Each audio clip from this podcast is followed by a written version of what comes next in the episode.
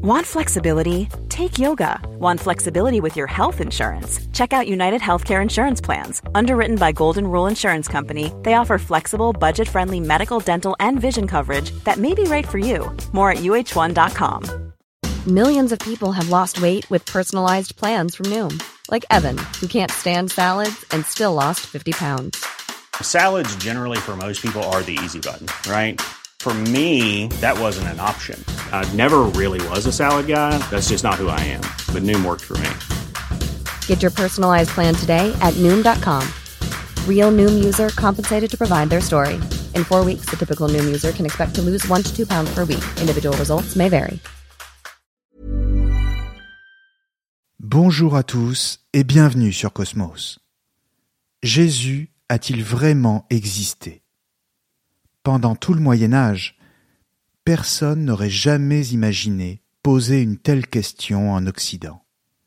Non pas seulement parce qu'il aurait été immédiatement envoyé sur le bûcher, mais surtout parce qu'elle n'aurait eu aucun sens à cette époque.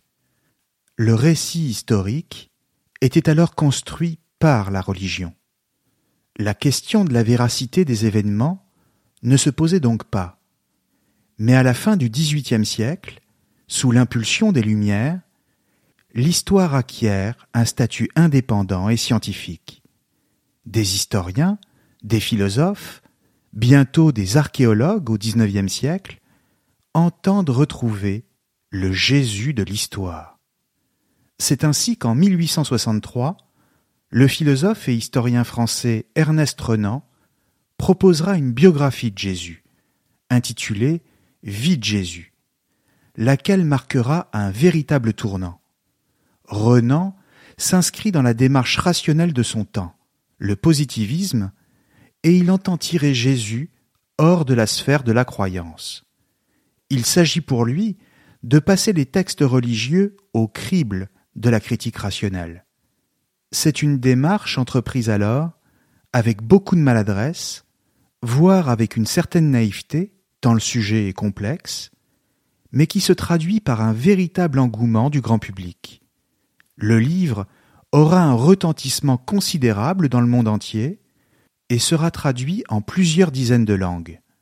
À partir de là, on se passionne pour la vérité historique du personnage de Jésus, lequel devient pour ainsi dire un sujet scientifique.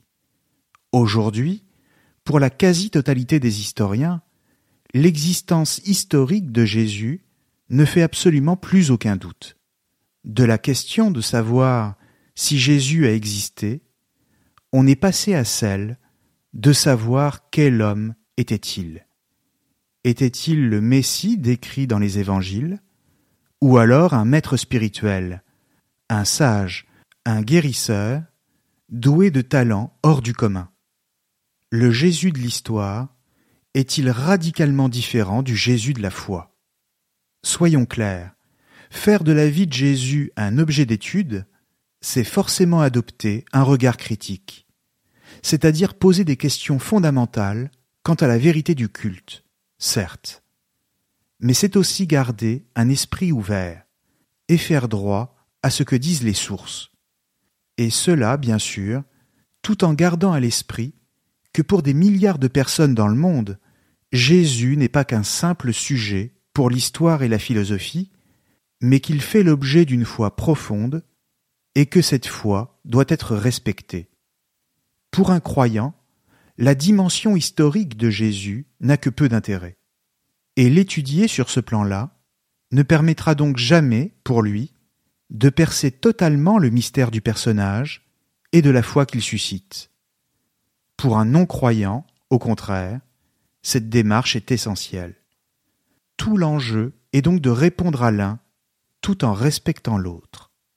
Mais si nous voulons approcher Jésus historiquement, il faut avant toute chose nous demander sur quelle source les spécialistes se fondent pour certifier l'existence historique de Jésus.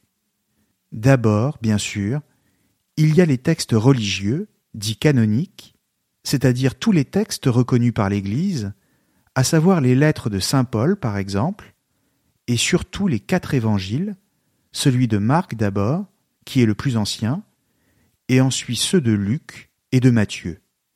Tous trois composés entre l'an 66 et l'an 90.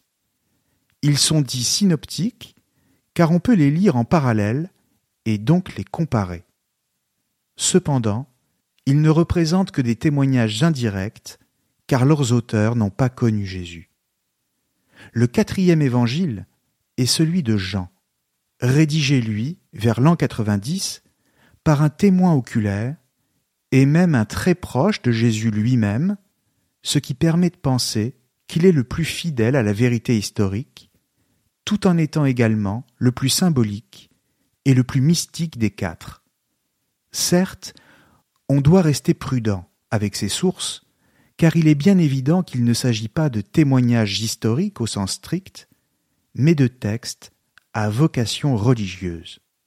Simplement, les chercheurs les étudient pour en tirer des conclusions historiques, et cela sur la base de critères d'authenticité très stricts.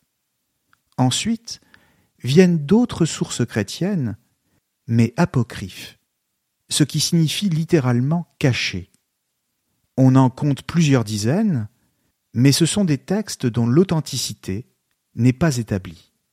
De plus, ils sont fragmentaires et ont été rédigés des siècles après les événements, et leur valeur historique est donc nettement moins importante.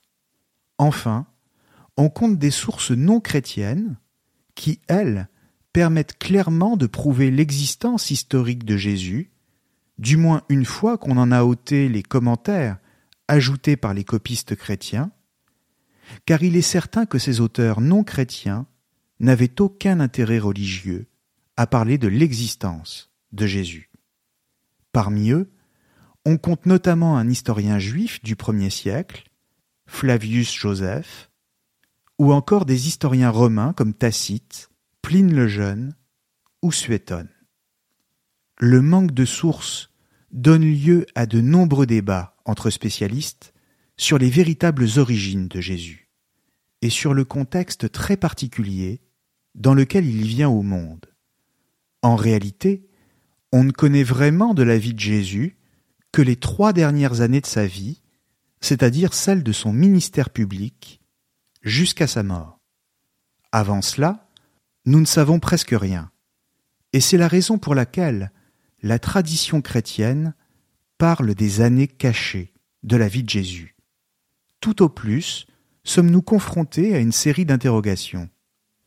Alors que pouvons-nous en dire?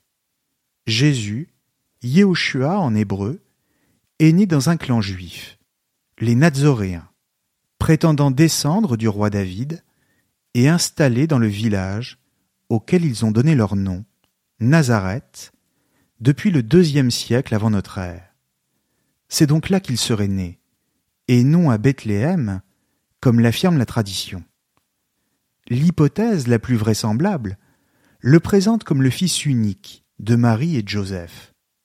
Si les évangiles disent qu'il avait des frères et des sœurs, il faut savoir que les mots hébreux ou grecs, qui sont utilisés à cette époque, ne permettent pas de faire la distinction entre frères et cousins. Il est donc difficile de savoir s'il s'agit de vrais frères et de vraies sœurs, ou simplement de demi-frères et de demi-sœurs, issus d'un premier mariage de Joseph, par exemple, ou encore de cousins. Là encore, la prudence est donc de mise. Par ailleurs, le jour de sa naissance, soit le 25 décembre, est clairement une construction des premiers chrétiens pour fixer l'événement sur la date où les anciens cultes célébraient le solstice d'hiver, c'est-à-dire la nuit la plus longue de l'année, et qui représentait déjà dans les anciennes traditions l'espoir du retour du soleil et donc de la lumière. De même, l'année de sa venue au monde est incertaine, et l'on ignore si l'on doit faire remonter sa naissance à moins quatre, moins six, voire moins sept avant notre ère. Ce qui est sûr, c'est que l'Évangile selon Matthieu explique que Jésus est né sous le règne du roi Hérode le Grand, lequel n'est mort qu'en moins quatre, et donc que Jésus ne peut pas être né au moment de l'an 1 de notre ère, et qu'il ne peut donc pas non plus être mort à 33 ans, mais plutôt entre 37 et 41 ans. Bref, on voit que les controverses concernant Jésus commencent dès qu'il est question de sa naissance. Ce que l'on peut s'avancer à dire, en revanche, c'est qu'il a dû grandir dans un milieu social un peu plus aisé que celui des simples ouvriers, Joseph étant charpentier, ce qui faisait de lui un technicien du bois reconnu pour ses compétences. Mais alors, si l'on ne peut faire que des suppositions sur les premières années de Jésus, peut-être peut-on tenter maintenant de l'approcher par le contexte historique qui était le sien au premier siècle. Comprenons bien que la Palestine traverse alors une période de crise. Mais ce n'est pas tant d'une crise économique qu'il s'agit, car le pays produit de nombreuses richesses, même si celles-ci sont réparties de façon très inégalitaire entre de riches propriétaires et membres de l'aristocratie religieuse qui profitent de tout d'un côté, et les classes les plus pauvres de la population, qui représentent quant à elles la grande majorité d'un autre côté. En réalité, la crise vient du fait que le pays est occupé par les Romains, lesquels tendent toujours plus à imprégner la société de leur culture gréco-latine, avec leur langue, leurs références politiques et surtout leur Dieu. Les Romains ont conquis la Syrie en moins 64 et la ville de Jérusalem en moins 63. De fait, le pays est partagé entre différentes influences culturelles et religieuses, notamment juives, grecques et romaines, qui peuvent à tout moment conduire à des conflits ouverts. Face à l'occupation romaine, le judaïsme, loin d'être unifié, est traversé par différents courants politico-religieux qui s'opposent aux Romains, mais avant tout qui s'opposent entre eux. Or, si l'on veut comprendre le parcours de Jésus, il faut bien garder à l'esprit le contexte d'instabilité de la région et de tensions très fortes à l'intérieur du judaïsme. Pour le dire très simplement, quatre grands groupes sont alors en présence. Il y a d'abord les Sadducéens, véritable aristocratie religieuse qui regroupe les grands prêtres du temple de Jérusalem et qui accepte la présence des Romains, avec lesquels ils passent de nombreux compromis, tant qu'ils y retrouvent leurs intérêts, à la fois en termes d'autorité religieuse sur la population et de bénéfices économiques. Viennent ensuite les pharisiens, courant majoritaire, qui défend une idée très stricte de l'observation de la loi judaïque et qui attendent la venue d'un Messie.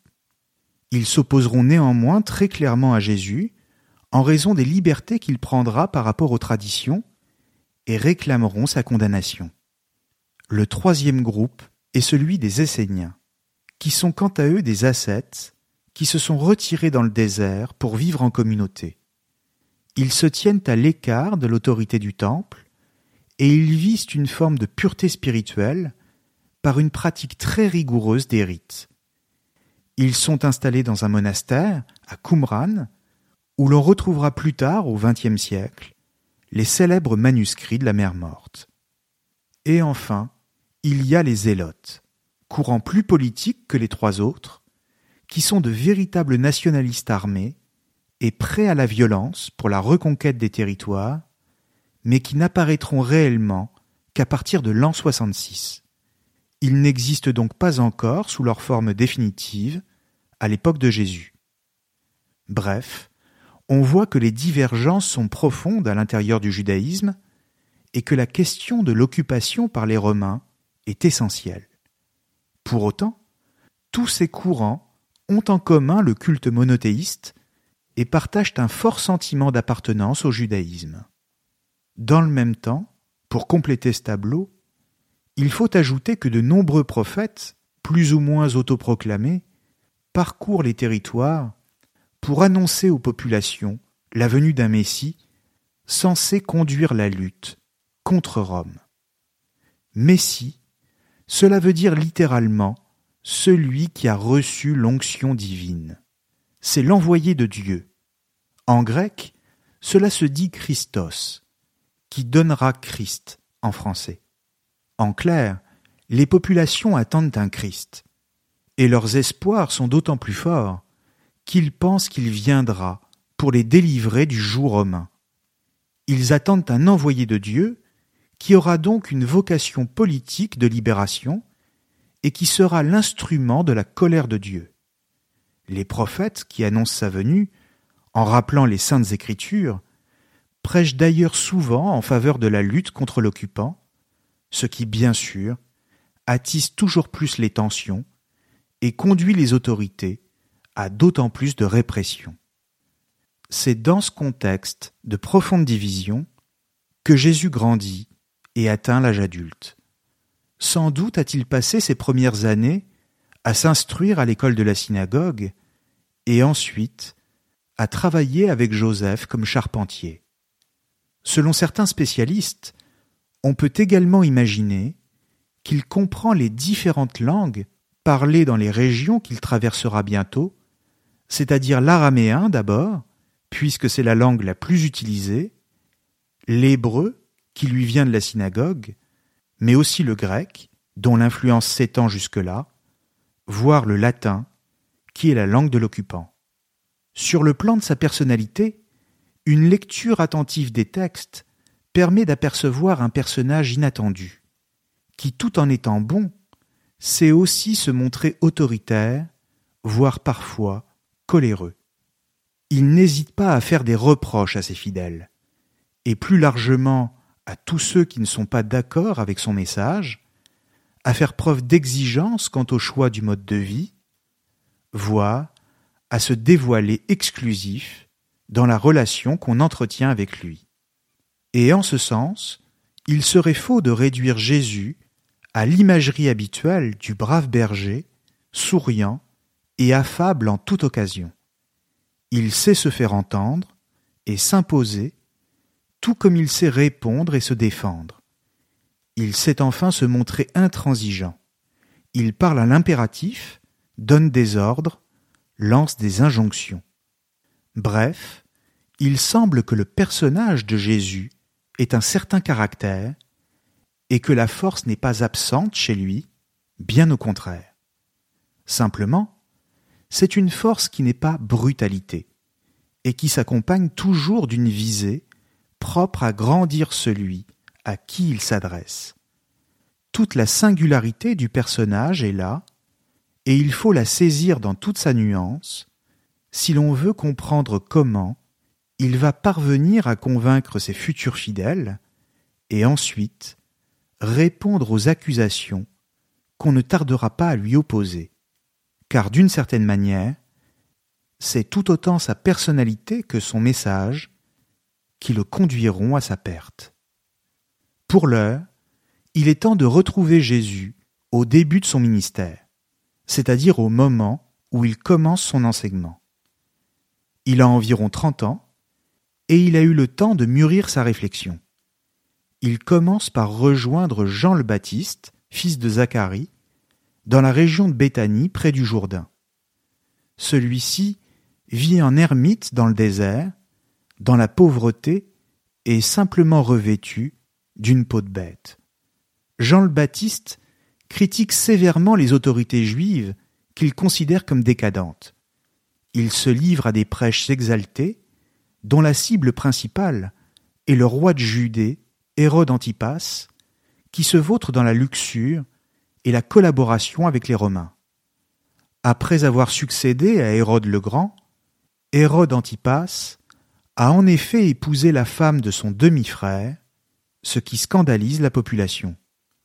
En réalité, le mouvement de Jean le Baptiste ne cesse de prendre de l'ampleur il est de plus en plus écouté, et même commence à susciter un climat de rébellion contre le roi. Celui-ci envoie des espions pour le surveiller et ne tardera pas à l'arrêter et à le faire décapiter. Les Romains, eux, le tiennent pour une sorte d'illuminé, un fou qui parle de la colère de Dieu et prédit la fin du monde tout en annonçant la venue d'un Messie. Or, ce Messie, il le reconnaît immédiatement dans la personne de Jésus et lui donne le baptême. Il s'agit d'un rite nouveau qui vise la purification morale, mais n'avait jusque-là jamais été pratiqué au sein du judaïsme. Selon la tradition, c'est à ce moment que Jésus aurait reçu une révélation l'entraînant dans un changement radical de mode de vie. L'Esprit Saint s'est-il vraiment adressé à lui, comme il est dit dans les textes, pour lui révéler qu'il était son Fils Quoi qu'il en soit, il n'en reste pas moins qu'à compter de ce jour, Jésus quitte sa famille pour ce qu'il considère comme sa mission divine.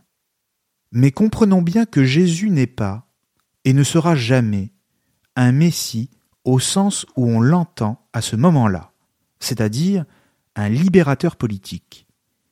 Il n'entend pas non plus renverser l'ordre social et déposséder les riches. Tout au long de son ministère itinérant, il prêche pour tout enseignement l'amour de son prochain. Ce n'est pas la première fois que l'amour est évoqué comme valeur religieuse. Simplement, lui, en parle d'une façon très différente, car il le comprend comme une valeur universelle et surtout inconditionnelle. Il s'adresse principalement aux pauvres, aux exclus, aux malades. Il apporte l'espoir d'une vie éternelle et parle de pardon accordé sur la base du repentir. Il prône le renoncement aux biens matériels et aux satisfactions terrestres au nom de celle de l'esprit. Il appelle au partage et explique que le bonheur et la joie seront accordés aux pauvres, aux affligés, aux affamés et aux persécutés. Il pratique également des guérisons, voire, selon les textes, accomplit des miracles. Sur ce point, notons simplement que pour certains spécialistes, les guérisons en question pourraient être le fait d'un personnage instruit de certaines techniques thérapeutiques, un sage, un initié. Mais comprenons bien que si les textes parlent de miracles, l'historien, lui, ou le biographe, ne peut rien en dire. Le philosophe peut éventuellement se hasarder à quelques interprétations symboliques. Mais en réalité, guérisons et miracles appartiennent d'abord au mystère de la foi. Ce qui est sûr, c'est que plusieurs communautés de croyants commencent à se former. Douze apôtres le suivent maintenant partout où il va, ainsi que, ce qui est plus surprenant, des femmes.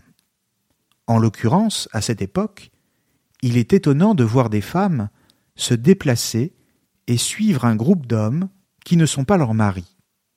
Parmi elles, on compte alors des veuves, mais aussi des prostituées, qui ont été saisis par le message de Jésus et par l'espoir qu'il représente. Plus étonnant encore est le fait que Jésus ne se soit jamais marié, car à cette époque, le mariage était considéré comme un devoir, et cela d'autant qu'il n'était pas question pour Jésus de fonder une nouvelle religion, et que l'on ne parlait pas encore de christianisme. Tout cela n'arrivera qu'à partir de Saint Paul, quelques années plus tard, et ensuite avec les premiers chrétiens. Pour l'heure, avec Jésus lui-même, il s'agit simplement d'apporter une nouvelle manière de pratiquer le monothéisme, d'abord à l'intérieur du judaïsme, et ensuite en convertissant les païens. Cette manière nouvelle de pratiquer le culte tient tout entière dans un changement de relation à Dieu, qui n'est plus fondé sur la loi du judaïsme, ni sur le respect de la tradition, mais sur l'amour. Amour de chacun pour Dieu, ce qui est le plus essentiel, et ensuite amour de chacun pour son prochain. Or, comme je le disais, cet amour est à comprendre comme universel, immodéré, inconditionnel, y compris pour ses ennemis, ce qui n'est pas sans semer le trouble chez ceux qui l'écoutent, surtout dans ce contexte de tensions politiques et religieuses. Ce qui choquera le plus est très certainement la façon dont il parle de Dieu comme de son propre Père, qu'il appelle Abba, littéralement Papa. Et ainsi, en l'appelant comme ça, il se fait lui-même fils de Dieu, ce qui, pour les représentants du judaïsme, ne tardera pas à apparaître comme un blasphème. Toute la question est dès lors de savoir qui était Jésus. Et c'est d'ailleurs ce qu'il demande lui-même à ses disciples. Qui suis-je pour vous? Et il apparaît que très vite, on commence à considérer Jésus comme le Messie. Simplement, il ne tient pas encore à le dire, car il pense que les temps ne sont pas encore venus. À ses yeux, le terme de Messie a un autre sens que celui de libérateur politique. Pour lui, Israël ne peut pas être restauré par la force, mais par un changement intérieur, celui de l'amour, lequel représente le véritable royaume de Dieu. Sans cela, elle ne pourra que disparaître. C'est pourquoi, plutôt que Messie, il préfère se faire appeler le Fils de l'homme, dénomination plus mystérieuse, moins explicite, et qui le place à la fois sur le plan de l'humanité et dans le même temps en dehors. En clair, il est celui qui incarne la parole de Dieu. Pour lui, le Messie, c'est la parole divine faite homme. Simplement, cette distinction conceptuelle n'est entendue que par très peu de monde, et beaucoup le considèrent comme un simple Messie politique. C'est sur cette confusion que les événements vont alors se précipiter au moment de la Pâque de l'an 33. Pourquoi? Eh bien parce que c'est à ce moment-là que Jésus arrive avec ses disciples à Jérusalem. La foule est en liesse, et l'acclame à son passage quand il fait son entrée dans la ville sainte, porté par une ânesse. Comprenons bien que la Pâque juive, Pessa, fait de Jérusalem un véritable point de ralliement pour des milliers de pèlerins. La ville est donc surpeuplée, ce qui provoque à la fois l'inquiétude des autorités romaines, qui redoutent toujours un soulèvement populaire, et aussi des grands prêtres du Temple, qui, eux, s'inquiètent d'une contestation qui serait fatalement réprimée dans le sang. Jérusalem est pour ainsi dire un baril de poudre, tout prêt à exploser. Et Jésus y fait son entrée, pour ainsi dire, au plus mauvais moment, aux yeux de l'ensemble des autorités civiles et religieuses. Or, d'emblée, Jésus se rend au temple, et y trouve toutes sortes de marchands, occupés à vendre les animaux destinés aux sacrifices rituels pour la Pâque, ainsi que des changeurs de monnaie, dont le rôle est de convertir les devises des pèlerins. La réaction de Jésus est alors assez violente, puisqu'il entre dans une colère qui le conduit à renverser tous les comptoirs des changeurs de devises et à jeter les marchands hors du temple. Comprenons bien que si ces marchands sont là, c'est parce qu'ils y ont été placés par les grands prêtres eux-mêmes, pour qui le négoce des bêtes destinées au sacrifice représente un substantiel profit. Ce sont donc les Sadducéens, soit l'aristocratie religieuse du temple, qui est directement dans le viseur de Jésus, avec à leur tête le grand prêtre en exercice, Caïphe, et son beau-père, lui-même ancien grand prêtre, Anne, dont le prestige est considérable, et qui est encore celui qui exerce le véritable pouvoir. Il s'agit des deux plus hauts personnages dans la hiérarchie. À partir de là, Jésus s'installe au temple et commence son enseignement sous les yeux même des grands prêtres et des pharisiens, qui sont non seulement mis devant le fait accompli du départ des marchands, mais qui observent également, ulcérés, la distance que Jésus prend avec les rites et donc avec la loi. Botox Cosmetic, out of botulinum toxin A, FDA approved for over 20 years. So, talk to your specialist to see if Botox Cosmetic is right for you. For full prescribing information, including boxed warning, visit BotoxCosmetic.com or call 877-351-0300. Remember to ask for Botox Cosmetic by name. To see for yourself and learn more, visit BotoxCosmetic.com. That's BotoxCosmetic.com.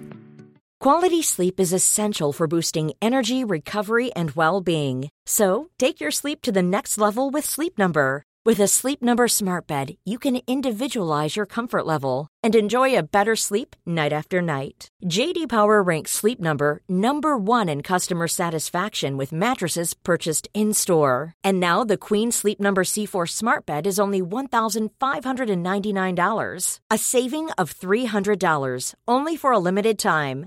For JD Power 2023 award information, visit jdpower.com/awards. Only at Sleep Number stores or sleepnumber.com. Millions of people have lost weight with personalized plans from Noom, like Evan, who can't stand salads and still lost 50 pounds. Salads, generally, for most people, are the easy button, right? For me, that wasn't an option. I never really was a salad guy. That's just not who I am. But Noom worked for me.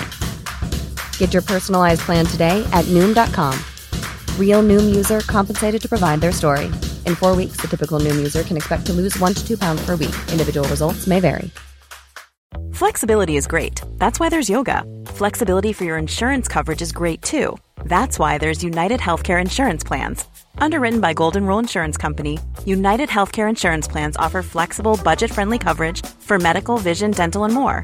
One of these plans may be right for you if you're, say, between jobs, coming off your parents' plan, turning a side hustle into a full hustle, or even missed open enrollment. Want more flexibility? Find out more about United Healthcare Insurance Plans at uh1.com. Il ne respecte pas le sabbat, pardonne les péchés en lieu et place de Dieu, prophétise la destruction du temple, et surtout laisse courir le bruit qu'il est le Fils de Dieu. On le suspecte également de pratiquer la magie, surtout depuis qu'il aurait fait revenir un homme, Lazare, du royaume des morts. Le vrai problème est que les chefs pharisiens sentent bien qu'ils commencent à perdre le contrôle de la population à Jérusalem et que celle-ci va bientôt s'en remettre totalement à Jésus. Il faudrait l'arrêter, mais pour cela, il faut un motif valable, et surtout, il faut agir vite, avant la fête, en s'appuyant sur la police du temple. Ils expliquent donc à Anne et à Caïphe qu'il faut réunir le Sanhédrin pour juger Jésus.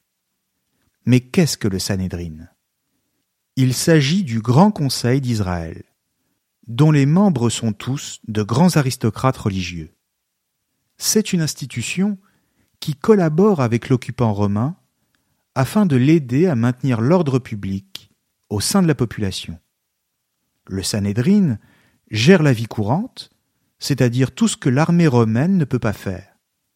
Il fait en sorte de faire taire les agitateurs nationalistes en échange de quoi ses membres bénéficient de la bienveillance de l'occupant, qui les laisse faire leurs affaires et prospérer. C'est donc bel et bien d'un complot qu'il s'agit, et qui se met en place malgré l'opposition de quelques membres du Conseil, comme Joseph d'Arimathie ou Nicomède. Simplement, pour éviter de nuire à la réputation du Sanhédrin et qu'il n'ait les mains couvertes de sang, on décide de faire subir à Jésus un simple interrogatoire et ensuite de le livrer à la justice romaine pour éviter que le peuple ne s'élève contre les représentants du temple. Or, comprenons bien que les Romains ne s'intéressent pas aux affaires religieuses internes au judaïsme. Un cas comme celui de Jésus ne relève pas de leur autorité. La seule chose qui puisse les faire intervenir, c'est un cas de rébellion politique. Les partisans d'une révolte populaire ont bien tenté d'approcher Jésus, et lui ont demandé de prendre la tête d'une insurrection pendant la Pâque. Mais il a refusé, leur répondant qu'ils devaient lâcher leurs armes et prier pour leurs ennemis. Mais qu'à cela ne tienne, on inventera un grief politique à soumettre aux Romains pour qu'ils consentent à le juger, et cela sans le moindre respect des règles. L'important et de se débarrasser de lui le plus vite possible et sans faire de vagues. Mais maintenant que la décision est prise de s'emparer de sa personne, encore faut-il le trouver. Jésus et ses fidèles sont au temple pendant la journée. Mais bien sûr, il est hors de question de l'arrêter en plein jour. Et la nuit, il change sans cesse d'endroit. On sait qu'il dort souvent hors de la ville, dans les jardins alentours, sous les oliviers, ou qu'il est accueilli dans des maisons appartenant à des familles qui lui sont entièrement dévouées. C'est ainsi qu'un de ses fidèles, un certain Judas Iscariote, dont on sait qu'il est particulièrement fragile, sera utile pour révéler, moyennant quelques pièces d'argent, l'endroit où se trouve son maître. Seul Jésus doit être pris. Les disciples, eux, pourront disparaître, peu importe. Jésus savait-il réellement qu'il allait être arrêté? Et a-t-il laissé faire Judas en connaissance de cause? Certains spécialistes soutiennent en ce sens la thèse qu'il aurait lui-même demandé à Judas d'endosser le rôle du traître pour accomplir sa destinée. Ou alors, à l'inverse, Judas n'était-il qu'un homme médiocre et simplement intéressé par l'argent C'est ce qu'affirme l'évangéliste Jean, lequel est, pour la plupart des historiens, plus proche de la vérité que ses prédécesseurs Marc, Luc et Matthieu. Mais toujours est-il que c'est à ce moment que Jésus aurait eu ce qu'il conviendrait d'appeler une défaillance, un doute, ce que la tradition appelle l'agonie de Gethsemane, du nom du jardin où Jésus se tient avec ses proches. Pour les historiens, l'événement est avéré, car quel intérêt auraient eu les évangélistes à le relater, tant il est de nature à les gêner? Même s'il n'est pas facile de savoir exactement ce qu'il s'est passé, Jésus aurait ressenti une immense tristesse face à la certitude de la mort et à l'horreur du châtiment qui l'attendait. Cet événement permet de penser que Jésus n'a pas voulu sa mort, qu'il ne l'aurait pas cherché, et donc qu'il ne se voyait pas lui-même en martyr. Notons ici que l'évangéliste Jean est celui qui permet de coller le mieux aux événements, et cela parce que, pour les historiens, cet évangéliste serait un très proche de Jésus non seulement un témoin oculaire, mais surtout celui que Jésus appelait le disciple bien-aimé, ou encore celui que Jésus aimait. Il ne s'agirait pas du Jean que la tradition a retenu, c'est-à-dire Jean, fils de Zébédée, mais d'un autre, inconnu, dont la famille aurait été très puissante à Jérusalem, peut-être même membre du Sanhédrin et c'est encore chez lui que Jésus aurait pris son dernier repas en toute sécurité, car ce n'est pas chez ce genre de personnage aussi important que la police du temple aurait songé à venir le chercher.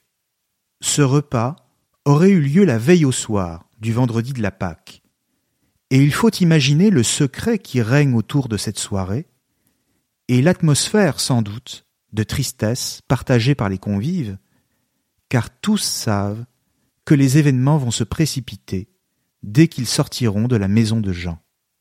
C'est donc juste après le repas, de retour à Gethsemane, que Jésus est arrêté.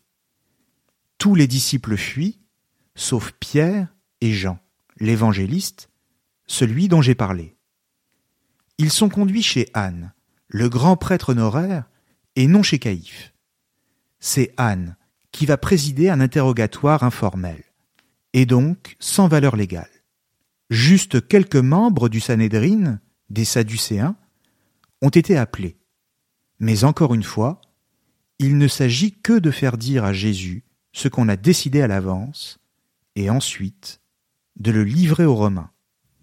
Jean entre chez le grand prêtre, puisqu'on le connaît.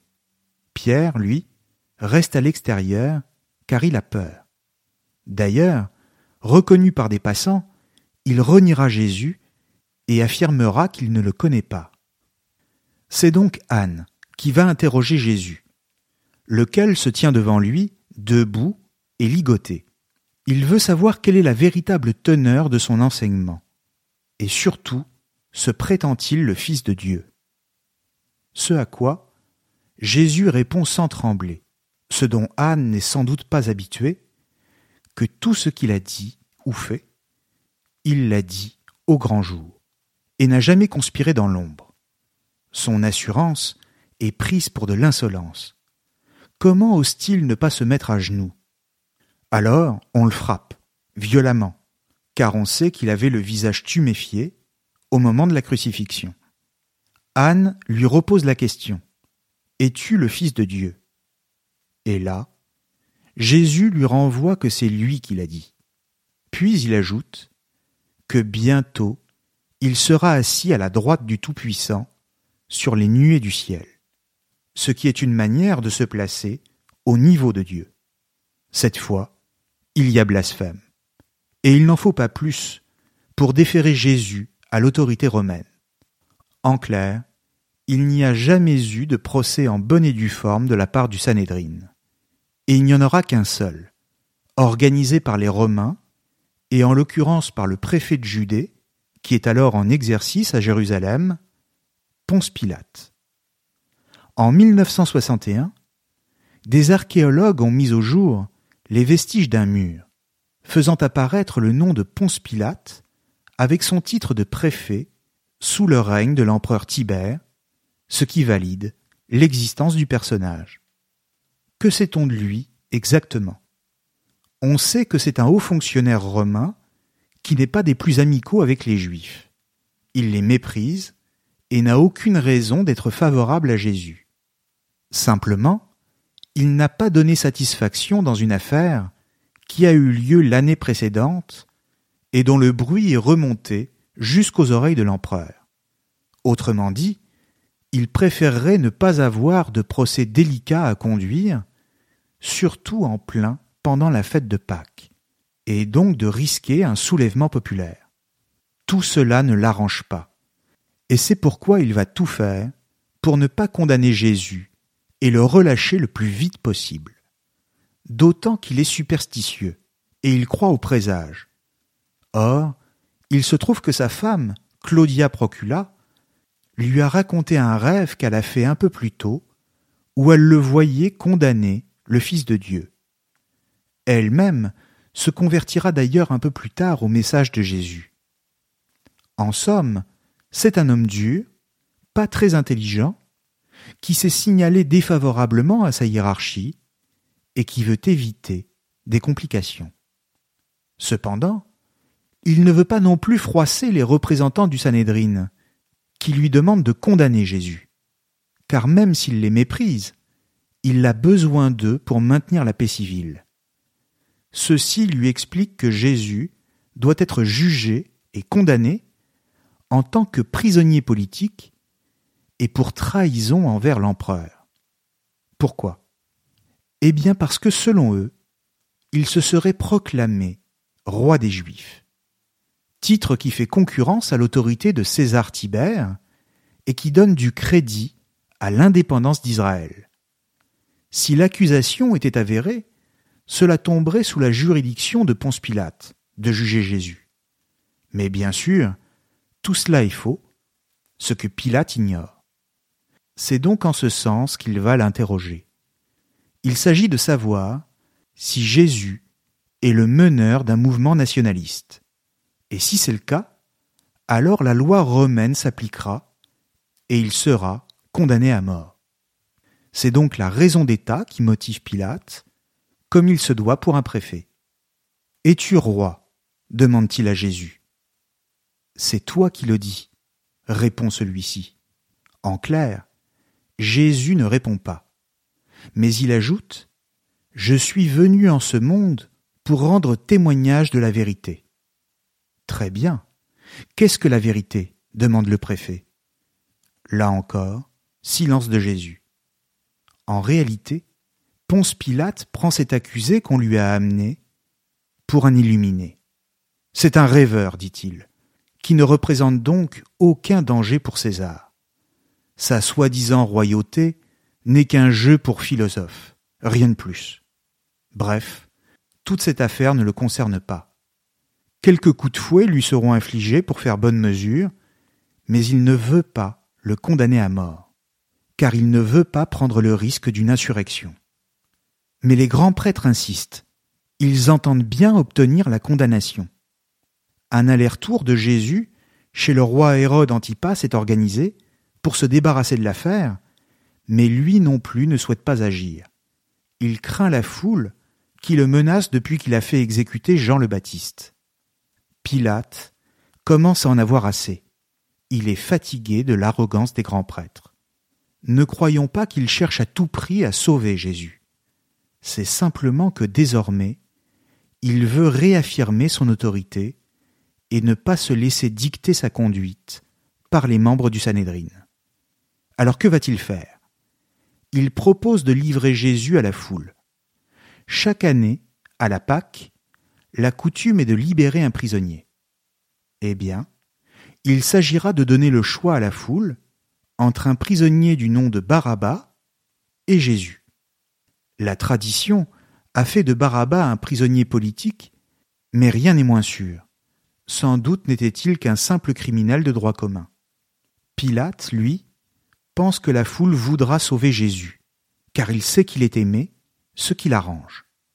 Simplement, ce qu'il ignore, c'est que la foule qui s'est réunie devant son palais a été montée contre Jésus par le Sanhédrin. Entre la foule en liesse, qui avait accueilli Jésus lors de son entrée dans Jérusalem, et cette foule-là, il n'y a rien de commun. Ce ne sont pas les mêmes. À la stupéfaction de Pilate, elle choisit de libérer Barabbas et d'envoyer Jésus à la mort. Qu'il soit crucifié, hurle-t-elle, dans une ambiance qui commence maintenant à tourner à la révolte. La légende dit que Pilate se serait alors lavé les mains, comme pour signifier que la suite ne le concernait plus. Il s'en lave les mains. À ses yeux, c'est la foule qui condamne Jésus, et non lui. Pourtant, là encore, Pilate ne veut pas aller jusqu'au bout, et refuse le jugement populaire. Il donne l'ordre qu'on flagelle Jésus, ce qui est fait. Les soldats en profitent pour le frapper et lui mettre une couronne d'épines sur la tête. Après quoi, on le montre à la foule, hystérique, en le désignant par un ironique Ecce homo.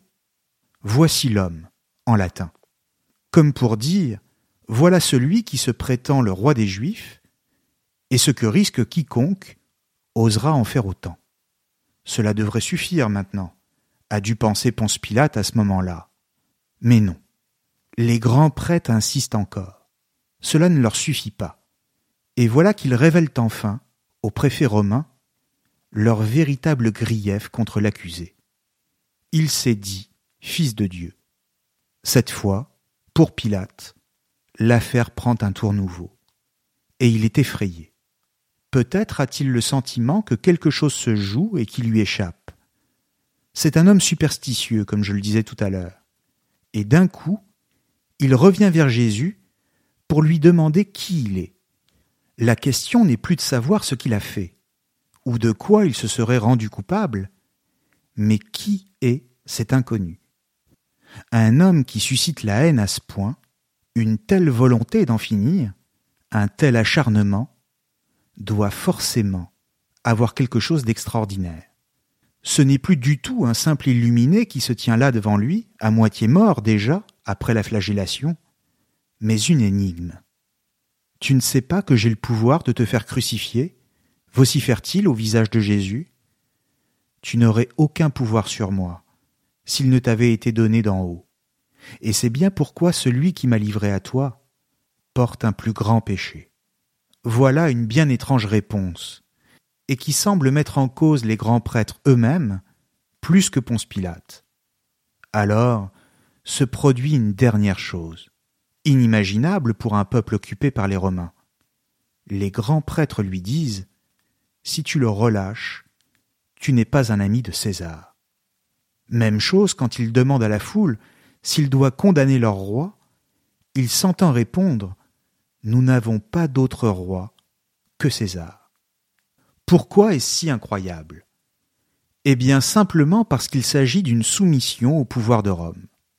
Les grands prêtres reconnaissent que la seule autorité légitime est celle de César, comme s'ils mettaient dans la balance tout le poids d'une nation qui plie le genou et qui renonce à la souveraineté de Dieu sur Israël. Rien que ça. Ce qui relève d'un abandon de la foi elle-même. Peut-être également, comme le souligne l'historien Jean-Christian Petit-Fils dans son Jésus, page 434, que les grands prêtres lui signalent par là, je cite, qu'il pourrait en appeler à Rome. Tibère pourrait lui reprocher d'avoir libéré un imposteur galiléen qui se prétend fils de Dieu, son égal en quelque sorte, d'être complice de cet émeutier. Il capitule et livre Jésus à ses soldats. Fin de citation. Cette fois, c'en est fait. Jésus va mourir. Mais il va mourir non pas pour avoir dit qu'il était fils de Dieu, mais pour avoir fait trembler les grands prêtres du temple et inquiéter le préfet de Judée d'éventuelles représailles de Rome contre lui, et sur la base d'accusations fallacieuses. Les Sadducéens, et surtout les grands prêtres, restent les plus grands ennemis de Jésus tout au long du récit de la Passion. Et s'ils n'ont jamais organisé de véritables procès religieux dans le cadre du Sanhédrin, c'est simplement parce que cela les aurait inévitablement conduits à poser des questions essentielles sur sa véritable nature et donc sur l'origine de son pouvoir. Or, ils ne veulent en aucun cas passer pour ceux qui ont abandonné un prophète, voire le Messie lui-même. D'où la nécessité pour eux de le faire condamner par un tribunal civil et pour des motifs politiques. C'est un enjeu vital pour eux s'ils veulent conserver leurs privilèges et leur pouvoir. Pourtant, tout le paradoxe, comme on l'a vu, est de voir comment cela les a amenés à renier le fondement même sur lequel ce pouvoir reposait. En abandonnant Jésus, ils ont abandonné leur propre foi. Dès lors, Ponce Pilate n'a plus qu'à le leur rappeler, une fois pour toutes, en faisant inscrire sur le panneau placé au sommet de la croix l'identité du crucifié.